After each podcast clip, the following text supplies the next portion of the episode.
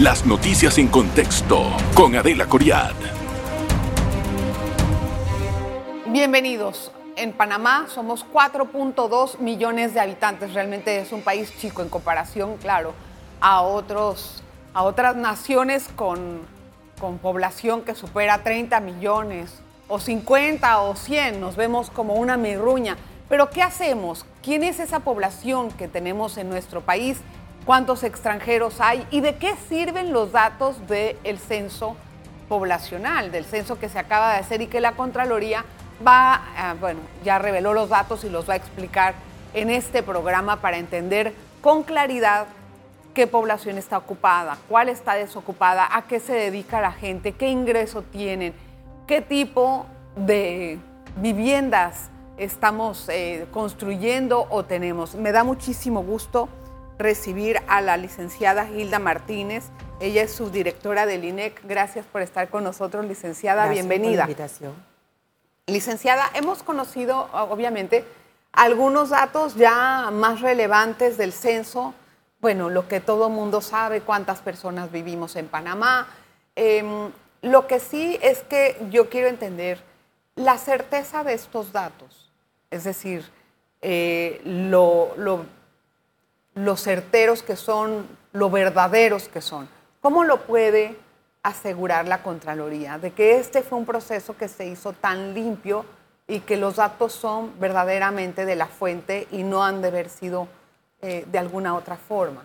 Claro, muchas gracias por la invitación. Bienvenida. Definitivamente que eh, el Instituto Nacional de Estadística de la Contraloría eh, ha hecho un esfuerzo técnico, metodológico, muy bueno para poder entregar al país las cifras que tenemos hoy día. Son cifras de calidad, son cifras que nos permiten ponernos en una perspectiva de cuáles han sido durante estos 10 años, cuál ha sido la evolución y la dinámica de la población y hoy entregamos resultados que son precisamente garantizados por todos eh, los procesos que hemos tenido de depuración, de análisis, esto, incluso cuando estábamos en el operativo del censo, todos los sistemas informáticos y la tecnología que utilizamos precisamente nos ha permitido garantizar la calidad de un dato y la calidad de la cobertura censal. Por ello hoy entregamos estos datos con, la, eh, con el compromiso y con la calidad que el país merece. Quiero entender algo. Ese procedimiento de dos meses de hacer el censo en vez de en un día, ¿qué tanto ¿qué también fue evaluado dentro de sus eh, funciones, o sea, en su logística? Claro que sí, nosotros eh, transicionamos o pasamos de un censo de hecho de un solo día en el 2010 a un censo de derecho.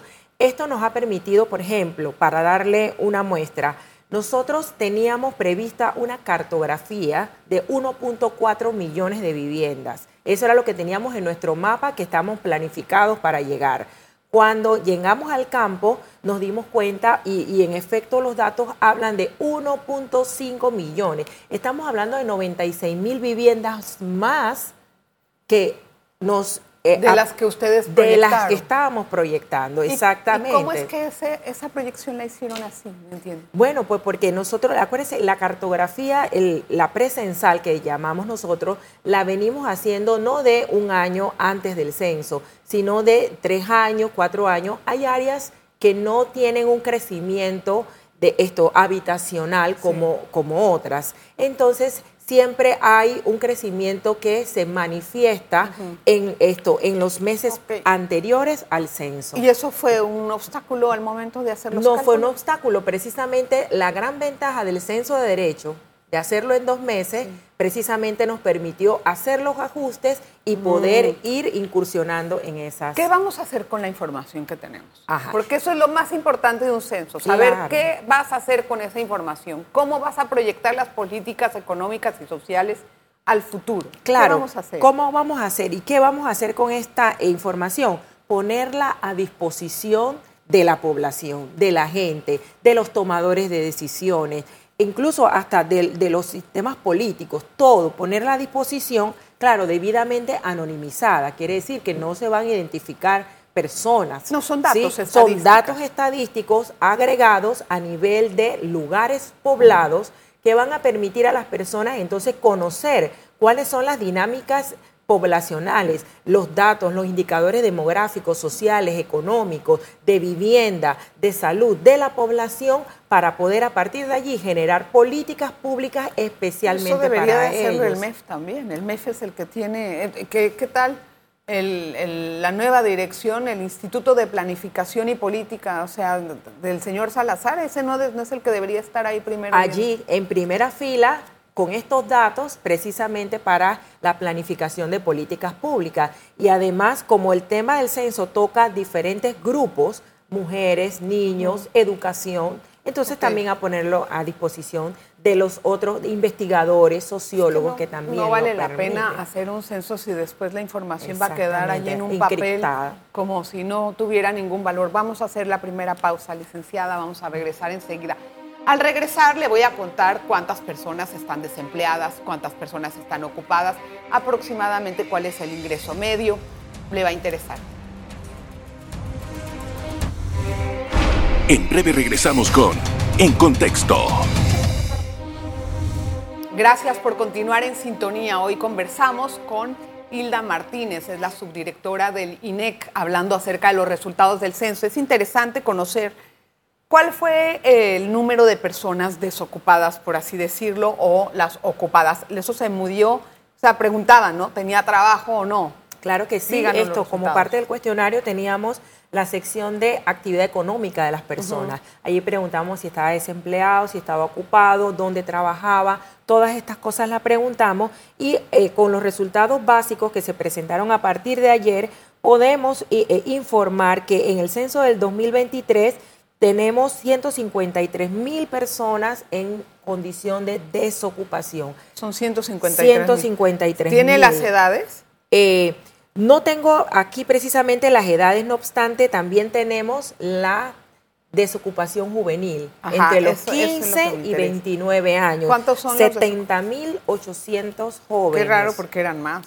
70.800. Los, esos son los ninis llamados? No, aquí esto están las personas que eh, definieron o dijeron que estaban desocupadas. Ok, pero son los jóvenes estos. Son jóvenes, son jóvenes, 15, 29 años. Pero son ¿Y estos no estudian tampoco o sí estudian? Algunos sí, algunos ah, sí entonces están no son todos los niños. No, no son todos los niños. Pero tendría que haber salido tal vez más alto porque los datos pasados indicaban bueno, puede hacer que haya una corrección a favor y eso está muy bien. Pero los datos pasados indicaban que habían aproximadamente 200 mil ninis, 150 mil ninis. Acuérdense que ese puede ser un dato que proviene de la encuesta de propósito del mercado laboral que año tras año hace el INET. Ahora, no eh, hay un rango de comparación entre una encuesta que solamente toma una muestra de 15 mil y tantas de viviendas a un censo que toma, en este caso, eh, un, universo de 1.2 millones de viviendas particulares. No me suena tan lógico, porque entonces la encuesta tiene un margen de error altísimo. No tanto como un margen de error. Recuerde que la, encuesta mide, la encuesta mide a niveles provinciales. El censo, la riqueza del censo es que nos vamos Pero es una diferencia del doble, dicen. Mm. 70.863 jóvenes. Supuestamente había 150.000 jóvenes que estaban desempleados, ninis, los ninis, ni estudian ni trabajan. Pero aquí en su censo salen 70.000. Qué bueno que haya una mejora. Lo que no entiendo es el desfase, ¿por qué tan alto? Sí, porque es que aquí realmente no estamos incluyendo a los ninis, que son las personas que ni estudian eh, ni trabajan. Porque este dato, este dato es específicamente las personas que manifestaron que estaban desocupadas, pero que podían estar aspirando, esperando un, una, un trabajo. En el momento estaban desocupados y eso es un mm. dato duro. Es un dato duro, definitivamente que este es un dato duro. Lo importante es que el censo definitivamente sí ha revelado una consistencia de nuestros datos con la encuesta. ¿Por qué? Porque siempre la desocupación juvenil que en este caso para el censo nos salió en 15.7%, es superior a la desocupación global de toda la población, que está en 8.9. ¿Cuál es la población juvenil del país? Eh, entre estas edades. Ok, tenemos, eh, ese dato se lo, se lo debo porque todavía eh, esto, no hemos estructurado la, los datos por, por rangos de edades. Hemos dado un dato global de la población empadronada, 4.2%, digo, perdón, 4.2 millones de personas, pero esto tenemos la información. No, ya, ya definitivamente está. Lo que pasa es que estamos comenzando por los datos globales para luego ir desglosando por ¿Qué hay del ingreso económico? ¿Qué es lo que nos puede decir? ¿Qué tanto hay, qué tal, tanto ingreso hay en nuestras casas? El ingreso económico es una variable eh, sensitiva.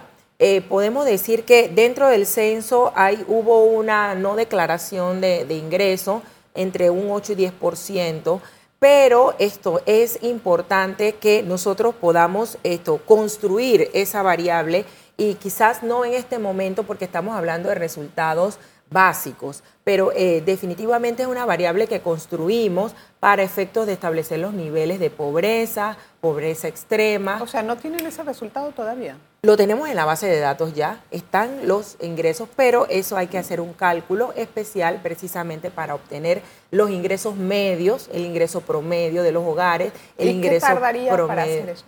Eh, digo, la base de datos ya va a estar lista a partir del 30 de agosto. A partir de ese momento, eh, las personas pueden entrar y pueden hacer esto. Ese tipo de análisis. Ese tipo de análisis. Y ese y muchos más. ¿Cuántas personas no fueron censadas?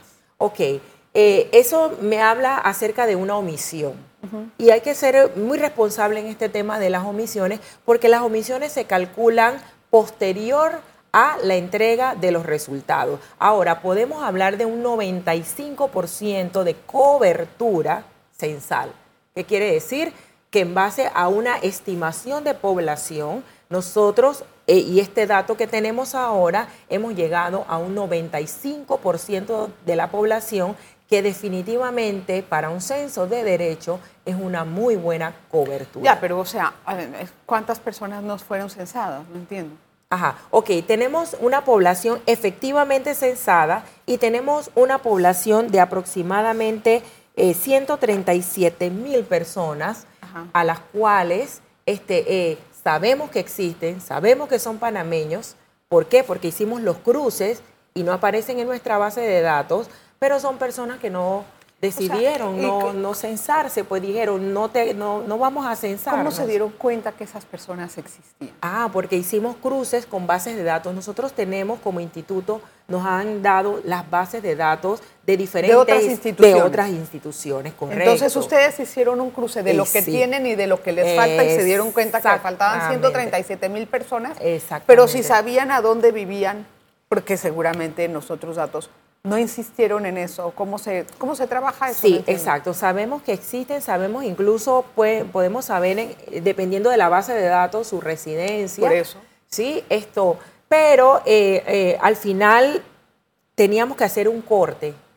Teníamos que hacer un corte para que... Y quedaron por fuera. Y no quedaron por ah. fuera porque están identificadas y calculadas. Pero no están actualizados sus pero datos. sus datos, como esos otros datos demográficos, esto no están lo suficientemente actualizados. ¿Cuántos extranjeros viven en el país? Ajá, sí, 249.201 en, en la población en total.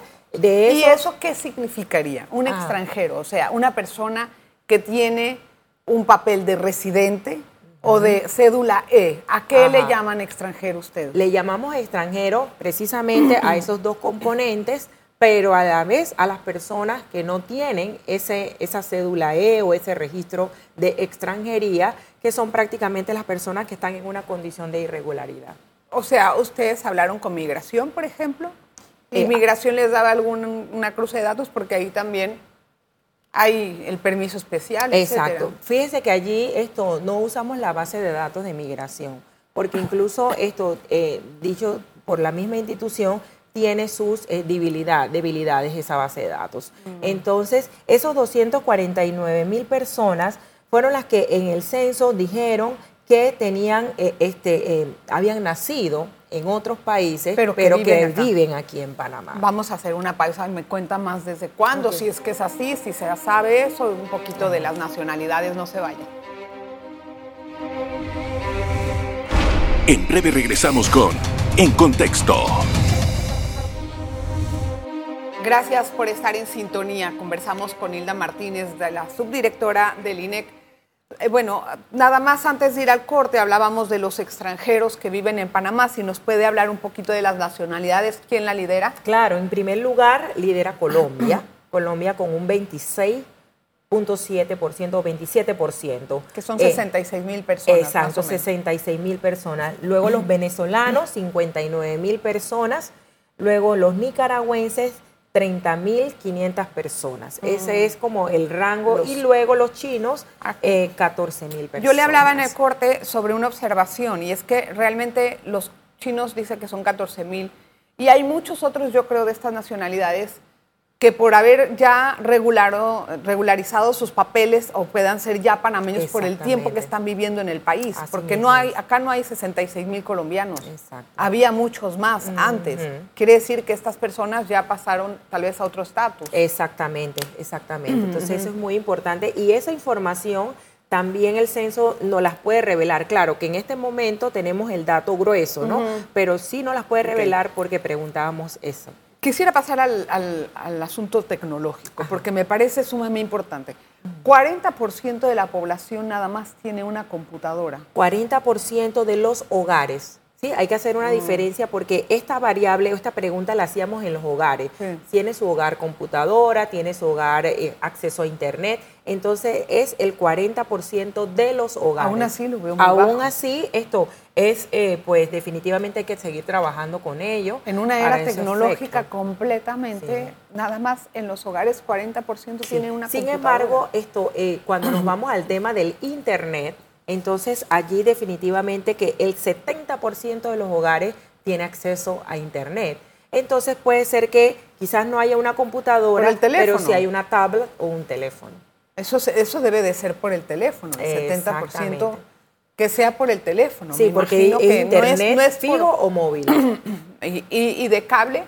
Ajá, y de cable TV tenemos, eh, a ver, 57% de los hogares con televisión y acceso a cable TV. ¿Y de los celulares? ¿Cuánta gente tiene celulares en el país? Eh, ahorita mismo en el tema del acceso tenemos, eh, porque esta es la variable de hogares, 90% de los hogares censados reportaron tener un teléfono activo, móvil. O un teléfono fijo. Exactamente.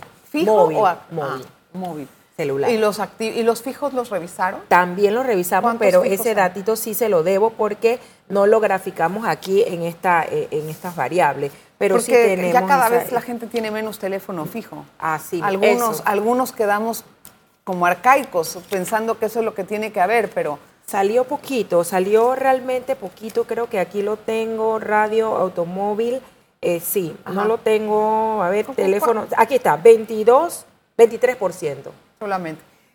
¿Cuántas personas tienen auto? Ok, acá tenemos 41.8%, 42%. ¿Las gente se mueven más en qué, en qué transporte? Eh, no medimos el tema del transporte, solamente es la tenencia de estos bienes dentro del hogar. 42% móvil, 53% dicen que tienen radio, esto es la mitad de la población. Este 81% están con el abanico, 31% aire acondicionado, 80% tienen lavadora y 85% tienen refrigerador. Ah, un refrigerador. Ahora vamos a pasar al tema de la, del servicio sanitario en las viviendas. A mí me llamó mucho la atención que en, se hicieron eh, en, realidad son 1.2 millones de viviendas. ¿El censo completo es 1.2 millones de, viviendas o estoy equivocada? No, el censo completo es 1.5 millones, pero de esas nosotros tenemos que sacar exclusivamente las viviendas particulares ocupadas y esas son 1.2 millones. ¿Y el resto qué tipo de viviendas? El otro son, viviendas colectivas, son viviendas este, eh, eh, eh, son viviendas colectivas, tenemos también em, viviendas desocupadas, viviendas eh, que salieron con algún tipo de ocupantes ausentes, viviendas en construcción, que por lo menos en Panamá Oeste tenemos graficado un okay. Y de, esa, de ese 1.2 millones, 1.2 millones, ¿cuántas tienen servicio sanitario? Ok, vamos al servicio sanitario. Tenemos varios indicadores aquí. Eh, en cuanto a 996 mm, eh, mil 477 viviendas tienen servicio sanitario. ¿Qué es servicio sanitario? Claro. Conectado, alcantarillado, servicio conectado a tanque séptico. ¿Y cuántos son así, de, de, esas formas? Es decir, ¿todas tienen ese tipo de servicios sanitarios? Sí. ¿Y el resto qué hace? Y el resto tiene, por ejemplo, servicio eh, de hueco letrina, ¿sí? Un, un, porcentaje. ¿Qué porcentaje tiene? Aquí ese? tengo el eh, 23, 13%. En el 2010 era 31. ¿Eso ¿Pueden ser las zonas apartadas del país? Es correcto.